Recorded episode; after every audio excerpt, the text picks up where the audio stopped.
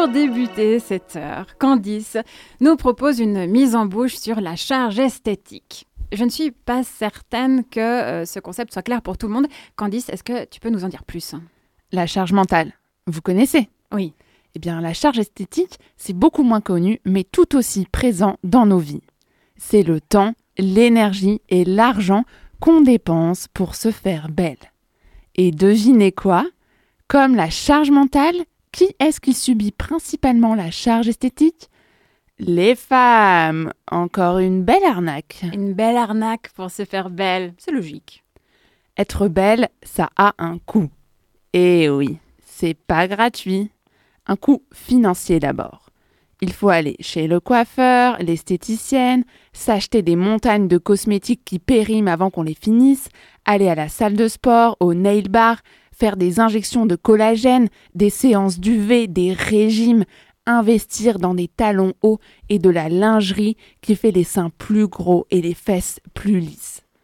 Tout ça pourquoi Pour mentir aux autres et à nous-mêmes sur le fait que oui, l'apparence, ça compte et que toutes ces heures de préparation, de maquillage et d'épilation, ça va nous permettre de choper samedi soir ou de garder notre mec plus longtemps.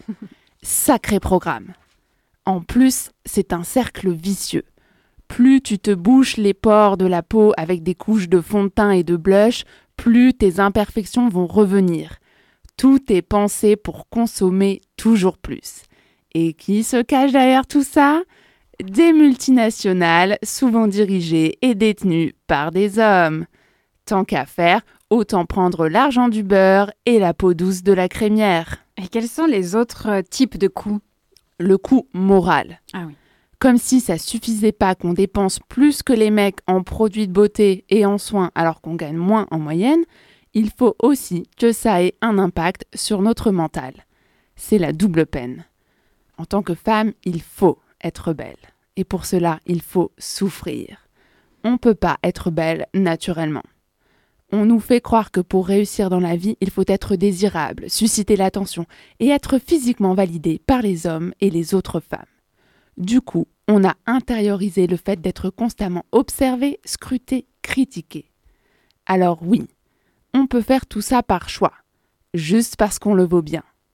Mais comment savoir si c'est nous qui avons envie de nous infliger ces produits chimiques et les douleurs qui vont avec, ou si on a tellement bien intégré le discours depuis l'enfance qu'on croit que c'est un choix conscient alors que non.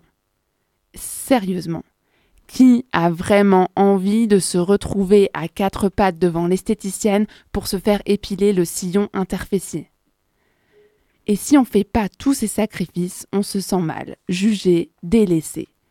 Il y a donc un coût moral qui pèse sur l'estime de soi, la confiance et la vie affective et sexuelle des femmes. Attends, mais tu ouvres encore une nouvelle porte, Candice. Face à la pression de la charge esthétique, les femmes mettent en place des stratégies d'évitement. Par exemple, choisir une position plus flatteuse pendant un rapport sexuel pour paraître plus attirante. Non mais c'est quand même dingue, ça nous poursuit jusque dans l'intimité ça peut aller encore plus loin et pousser à la dysmorphobie, c'est-à-dire être préoccupé par des défauts inexistants et une image déformée et dégradée de son propre corps. C'est le degré maximal de l'intégration des injonctions à la beauté. Alors que la beauté, ça ne veut rien dire. C'est subjectif. C'est un concept marketing inventé par le patriarcat et le capitalisme. En France, en 2018, les femmes dépensaient 2482 euros par an pour soigner leurs apparences. Alors qu'est-ce qu'on fait maintenant? On continue et on consomme ou on arrête et on déconstruit des injonctions qui nous font du mal